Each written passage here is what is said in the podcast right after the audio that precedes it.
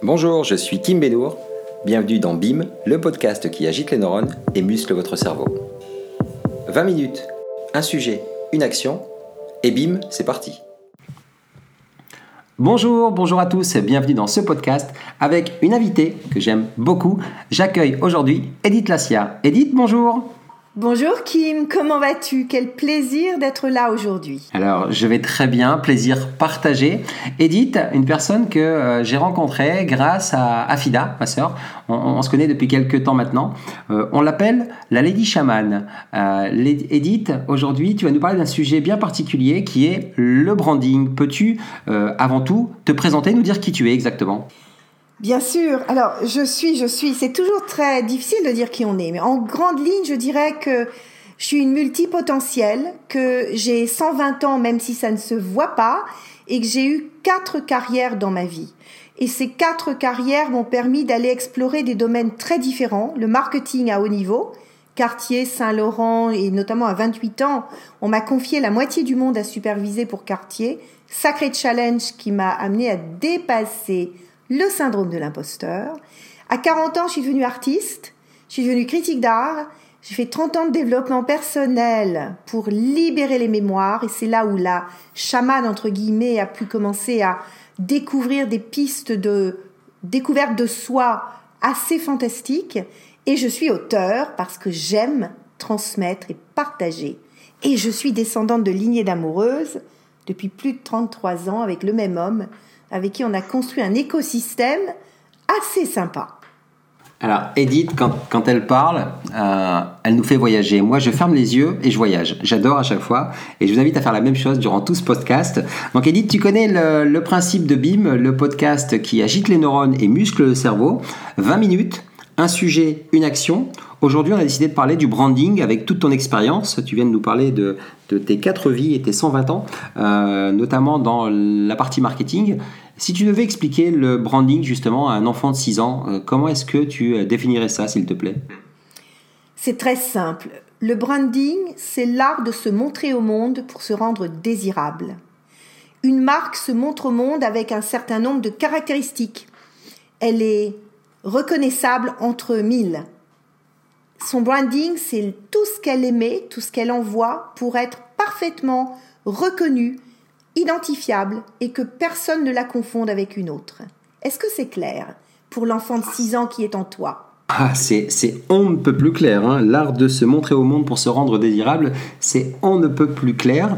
Euh, maintenant, cette notion de branding, euh, elle, est très vaste. C'est très simple, mais simple ne veut pas dire facile. On en, discute souvent, toi et moi. Euh, dis-nous-en un peu plus sur le branding, selon, selon ce que tu perçois des, des, nouveaux médias aujourd'hui. comment est-ce que tu perçois le branding d'aujourd'hui, justement? Le branding d'aujourd'hui, c'est beaucoup complexifié, il y a beaucoup de buzz, il y a beaucoup de gens sur le net qui prennent des postures, des positions, qui, qui partagent. Et pour moi, aujourd'hui, il y a une certaine... Il y, a, il y a quelque part, il y a du copie conforme, c'est-à-dire que beaucoup de gens se ressemblent, beaucoup de gens suivent les mêmes méthodes, les mêmes façons de parler, et boivent à la même eau, et vont restituer un, un jus qui est assez ressemblant.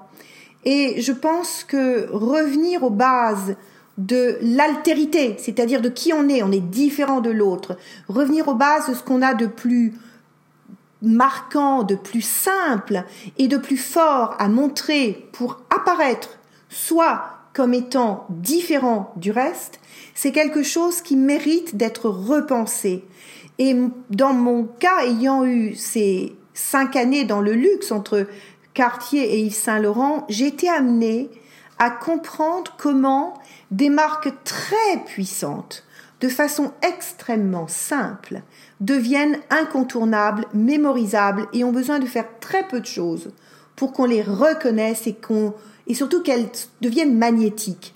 Et c'est un peu dans ce sens que, voyant ce qui se passe sur le web, moi je suis depuis 4 ans sur Internet, j'ai créé le Happy Life Lab, j'ai mon site editlacia.com, et j'ai beaucoup de gens autour de moi qui font des choses finalement assez similaires, et j'ai dû me poser la question, si tu veux qu'on te repère, si tu veux qu'on te voit, toi, Edith, dans ce que tu es, comment vas-tu pouvoir t'extraire d'une mécanique existante pour retrouver une épure Et c'est cette épure que j'ai réfléchi, que j'ai passé à la moulinette et qui m'a ramené aux fondamentaux des grandes marques.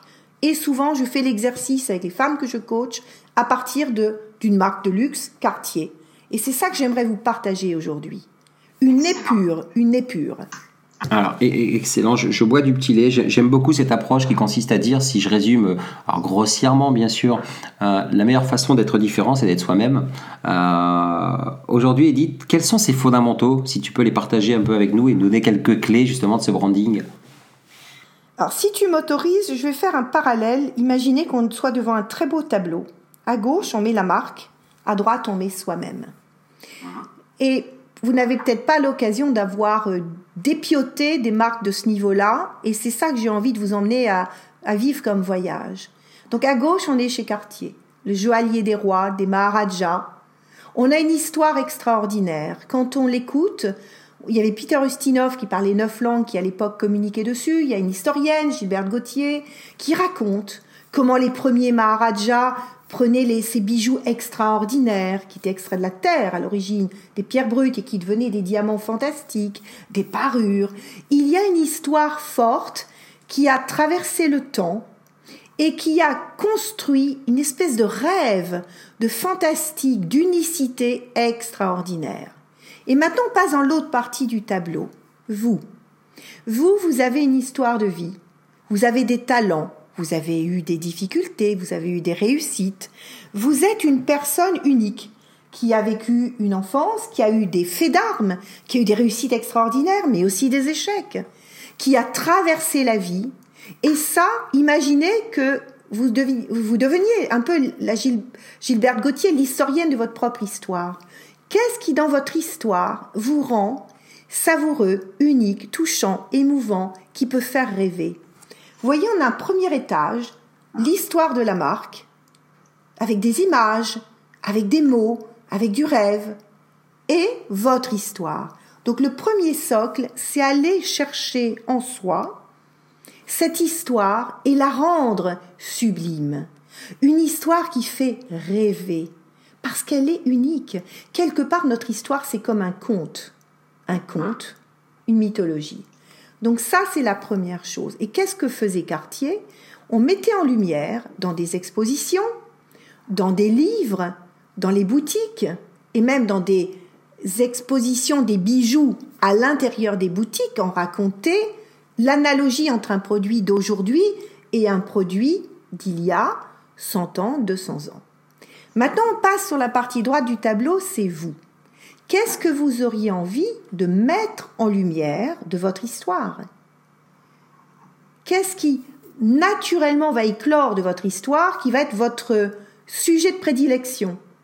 Moi, par exemple, si je me mets dans la troisième colonne, mon histoire, c'est une histoire de puissance féminine et de lignée de descendantes d'amoureuses. Mon histoire, c'est ces 33 ans avec cet homme Christophe que j'aime profondément, avec qui j'ai une vie vraiment comment dire, pétillante et avec beaucoup de liberté. C'est ça qui a été le socle de ce que je présente au monde et de ce que j'ai créé. Il y a la réussite marketing et il y a des échecs, il y a des plantades quand on a failli perdre un million d'euros sur un gros projet qui n'a pas fonctionné. Et dans quoi, dans cette troisième partie du tableau, je vais mettre mon histoire, c'est d'où je viens et ma définition. Quartier joaillier des rois. Qui est Kim? Qui êtes-vous? Chacun d'entre vous qui nous écoutez dans votre définition, et moi, je suis la spécialiste de la puissance féminine au service d'une réalisation dans le monde, d'une contribution. Vous voyez comment ça se dessine? On est dans l'histoire. Maintenant, on voit qu'il y a l'autorisation à se montrer. La marque a été cherchée, c'est creusé. Vous allez chercher le creuser dans votre histoire comme j'ai cherché dans la mienne. Qu'est-ce qu'on va retirer comme éléments qui sont vraiment waouh. Et comment on s'autorise à les montrer? Quand c'est une marque, c'est facile. Cartier, c'est pas une personne, c'est un édifice. Mais quand il s'agit de soi, il faut dépasser quelque chose qui est est-ce que j'ose me montrer au monde? Est-ce que j'ose montrer ce que je suis vraiment? Est-ce que si je montre le beau, on va me prendre pour quelqu'un qui se prend pour le roi du monde? Est-ce que si je montre la partie difficile, je vais pas avoir honte de le montrer Et là, il y a une articulation qui est spécifique quand on est dans notamment ce que j'appelle le personal branding, c'est-à-dire l'art de se montrer, de créer sa propre marque, de devenir sa propre marque. C'est comment je vais, avec finesse, montrer au monde toutes ces facettes de moi. En tout cas, toutes celles qui sont relevant, c'est-à-dire qui méritent d'être montrées, qui sont utiles. Et ça, ça demande de la justesse. On repart à gauche dans le tableau de la marque, elle va trouver des codes couleurs, elle va trouver des codes d'écriture, elle va trouver des mots-clés, elle va trouver des images. Qu'est-ce que vous allez trouver qui vous représente? Vous allez définir votre univers. Des images, des couleurs, des mots. De la même manière, vous allez poser le socle de votre marque. Et après, si je reprends l'histoire de quartier, du début de la chaîne de production à la fin au, client final, tous les codes sont respectés. On va retrouver les couleurs, on va retrouver les images clés, les mots-clés, on va retrouver les valeurs, les valeurs de la marque, l'authenticité, l'exceptionnel, le, la classe, l'élégance, la rareté, la préciosité, le respect des étapes et le respect des personnes qui d'un bout à l'autre de la chaîne vont travailler. On va chez vous maintenant quelles sont les valeurs que vous allez montrer par votre marque? Quand on est, moi je me souviens quand j'étais, je suis rentrée chez Cartier, donc il y a très longtemps, j'avais 28 ans, donc ça fait 30 et quelques années. Ce qui m'avait beaucoup marqué, c'est que le personnel était formé aux valeurs de la marque. Le personnel avait des codes vestimentaires, avait des codes de langage, des codes d'accueil des gens. Quelle serait la façon dont vous, vous allez l'appliquer?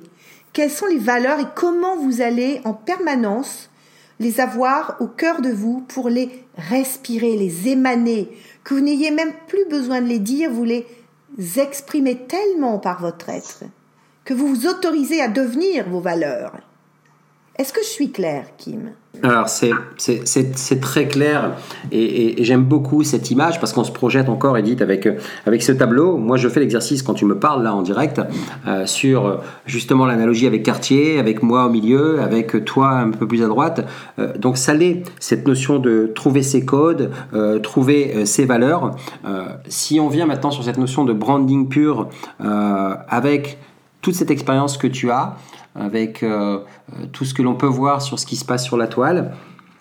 Euh, on parle justement aujourd'hui de Vrine, cette valeur complètement inestimable, on est complètement en marge, on, marque les esprits. Quel serait toi le, conseil précieux que tu pourrais donner à n'importe quel entrepreneur, aussi aguerri soit-il, aussi débutant soit-il, pour un, ne pas tomber dans les pièges, mais j'aime pas trop l'approche négative, mais plutôt pour avoir une approche branding la plus simple possible à la euh, Berkshire Hathaway, euh, à la euh, carte de visite de Mark Zuckerberg. Je, pense que tu connais ces deux histoires-là. Mais quel serait le conseil que tu pourrais partager à cette personne qui nous écoute? Moi, je dirais less is more. Travailler au tamis, Commencez par poser tout ce qui représente votre histoire, descendez dans les valeurs, les rôles modèles, et voyez les mots clés simples, simples qui vous résument. Je pense que toute la difficulté, et c'est là où beaucoup de gens se perdent, et même moi je me suis perdue pendant les deux premières années sur le net parce qu'on est partout, on est sur les réseaux sociaux, on est sur scène, on est dans des sites, on est dans des programmes, on est sollicité en permanence. Moi, je suis sollicitée deux, trois fois par jour pour apparaître. Maintenant, je dis non, je dis non, je dis non le plus possible pour rester dans les purs. Donc, less is more est vraiment important. C'est-à-dire, essayer d'arriver aux quelques éléments simples, incontournables, qui vous définissent. Alors ça, c'est un, point, c'est un point important, Edith, parce que euh, effectivement, je suis passé aussi par cette phase-là, euh, cette notion de, lâcher prise, de le moins, euh, c'est le mieux. on a l'ego qui joue un rôle prépondérant. On a eu l'occasion d'en discuter, euh, toi et moi par ailleurs. Donc il y a cette notion d'ego aussi, parce que quand on veut se lancer, on veut paraître le plus beau, euh, peut-être le plus grand, le plus fort parfois, inconsciemment. Donc euh, ça a une relation très forte avec les neurosciences qui, que j'affectionne particulièrement, comme tu sais. Comment est-ce qu'on vient dompter son fameux reptilien, son ego, son néocortex et son limbique qui nous joue des tours dans cette approche branding? Est-ce qu'il y a des clés à maîtriser, à connaître? Ah, c'est une question vraiment difficile parce que l'ego, chacun, chacun a un ego propre à son histoire et ça dépend où il s'adosse. Tu vois, dans mon cas, moi, j'ai, moi, j'avais un grand besoin de reconnaissance. Je fais partie dans les, euh, dans les, les, les, archétypes et j'invite d'ailleurs chacun à travailler sur ces archétypes avec, euh, moi, je le fais sur, pour les femmes, sur les archétypes féminins, mais il y en a par rapport à l'argent c'est déjà connaissez votre archétype pour savoir là où votre ego s'exprime le mieux. Je te donne un exemple. Moi, je suis partie l'archétype célébrité, ensuite la banquière, ensuite l'hédoniste. Donc, mon ego, il allait se situer dans l'excès de visibilité, ce qui en plus est parfaitement en résonance avec les injonctions qu'on a sur le net, puisqu'on nous dit soyez présents, trois Facebook par jour, sinon on vous voit pas, ce qui est un peu vrai, mais qui nous voit, avec quel message, est-ce que ça vaut le coup d'être vu partout et de d'être noyé dans le buzz. Donc connaissez d'abord la nature de votre ego. Est-ce que c'est une peur particulière qui vous structure? Moi, c'est un besoin de reconnaissance, mais pour d'autres, ça va être autre chose. Donc il n'y a pas de réponse universelle si ce n'est comprenez là où votre ego dans sa structure, dans l'archétype qui est le vôtre, va vous emmener. Donc moi, c'était le besoin de reconnaissance. J'ai plutôt travaillé comme ça. Qu'est-ce que j'ai fait? Eh ben, j'ai appris à lui dire tu n'as pas besoin d'être en permanence vu partout. Par contre, sois vu là où c'est le meilleur pour toi et pour ceux qui vont t'entendre. Donc c'est une négociation avec cette part de son ego qu'il faut connaître. L'ego, c'est trop global. On ne peut pas parler de l'ego de façon générale. Ce matin, je travaillais avec quelqu'un qui est extrêmement timide. Lui, c'était l'inverse. C'était une peur d'être visible.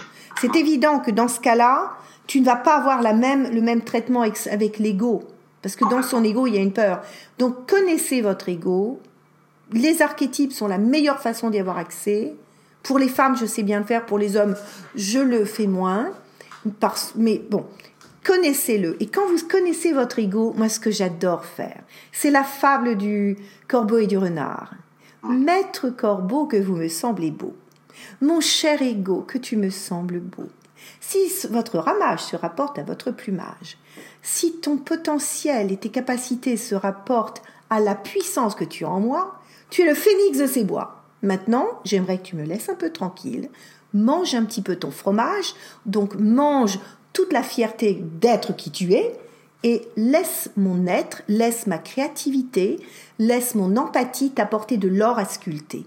Donc là, on rentre dans un domaine particulier, mais moi, j'ai décidé d'offrir à mon ego non pas la porte, allez, casse-toi, tu m'enquiquines, mais de l'or. Et je lui dis, tu vois, mon cher ego, quand tu auras reçu tout ce que ma créativité, ma puissance intérieure peut t'offrir, tu vas pouvoir utiliser toutes tes ressources pour faire de l'or. En d'autres termes, est-ce que, et je reviens à un quartier, est-ce que je donne un caillou lambda pour qu'il devienne une petite pierre sculptée ou est-ce que je lui donne un diamant, un, diamant potentiel brut pour qu'il devienne un véritable diamant? Or, le diamant brut, c'est pas l'ego qui va le trouver. Il saura le tailler, il saura en faire une pierre magnifique, mais le diamant brut, c'est vous dans votre intériorité, dans votre questionnement, dans votre liaison avec votre être, et là Lady Shaman entre en place. Qui est à l'intérieur de vous? Quel est votre être, votre dimension supérieure? Moi je parle souvent de l'âme. Quelle est votre dimension intérieure? Et vous savez où vous allez la trouver? Dans votre enfant intact, votre enfant intérieur qui sait tout. Donc ça, c'est un conseil qui est encore un troisième niveau. Écoutez cet enfant intact en vous qui est le chemin le plus court vers votre âme, c'est-à-dire votre puissance unique qui est waouh. Et là, vous offrez ça comme cadeau à votre ego, c'est-à-dire à vos blessures dont vos plus grandes dans votre excellence est issue. Nos blessures sont ferment notre excellence. Et donc c'est là, à ce niveau-là, que votre ego va faire de l'or, parce que vous lui aurez donné de l'or. Excellent, excellent Edith. Et, et, en, t'écoutant là encore, euh, alors on est dans ce podcast depuis 18 euh, minutes là, euh, sont de véritables pépites qui vous sont proposées. je vous invite à écouter, à réécouter, à ré-réécouter. Quand on parle de ça et on s'aperçoit que finalement le branding c'est l'art de se montrer au monde pour se rendre désirable, c'est votre diamant unique. Si on devait donner, et tu sais, euh, Edith, à quel point ça me tient à cœur, de donner un conseil concret, une action concrète à mettre dans la matière, quelle serait cette action que tu préconiserais pour révéler l'enfant intérieur unique qui sommeille en chacun de soi et qui euh, reflète euh, le branding que l'on est tous, si je peux résumer aussi? C'est quoi l'action que tu préconises? Ce que, vous avez oublié de votre enfant unique, curieusement, ça transparaît à l'extérieur. Et on va venir vous chercher naturellement, spontanément, pour quelque chose de spécifique, professionnellement, dans votre cercle amical, pour votre famille. Qu'est-ce qu'on vient très naturellement vous demander comme conseil ou comme assistance? Parce que là, ça veut dire que les gens savent où vous avez quelque chose de spécifique, de talent, talent unique, votre zone de génie, eux la reconnaissent ils viennent vous chercher pour ça. Donc réfléchissez bien, quels sont les sujets, les questions qu'on vient régulièrement euh, questionner chez vous, parce qu'ils sont le reflet de votre véritable talent. Acceptez ce talent, travaillez-le, et vous allez en sortir de l'or. Excellent. On est euh, à la fin de ce podcast, un podcast euh, placé sous le signe du branding avec Edith Lassia. vous pouvez retrouver les pépites d'Edith justement sur www.edithlassia.com. Si je ne me trompe pas, c'est bien ça Edith? Exactement. D'accord. Euh, comme j'ai l'habitude de faire, mes invités euh, m'honorent de conclure chaque podcast. Je te laisse la, les dernières 30 secondes, la dernière minute. Elle t'appartient. Euh, à toi de conclure ce podcast. Toute ma gratitude, toute ma reconnaissance pour le temps passé ensemble. Merci beaucoup pour ce magnifique podcast. À toi le mot de la conclusion. Très simple. Vous avez un potentiel extraordinaire, une puissance, quelque chose de magnifique en vous qui ne demande qu'à être libéré. Autorisez-vous à l'explorer, allez le chercher et à l'offrir au monde. Tout simplement. That's all set. Merci, merci et merci. Si vous n'êtes pas encore abonné au podcast, ça n'est pas bien, faites-le rapidement. Sinon, commentez, euh, je répondrai personnellement à toutes vos demandes. Surtout, continuez à nous suivre. À très bientôt. Merci beaucoup. Merci à tous. Au revoir. Si ce podcast vous a plu, n'hésitez pas à commenter, à débattre, à partager. Contactez-moi, je vous répondrai personnellement.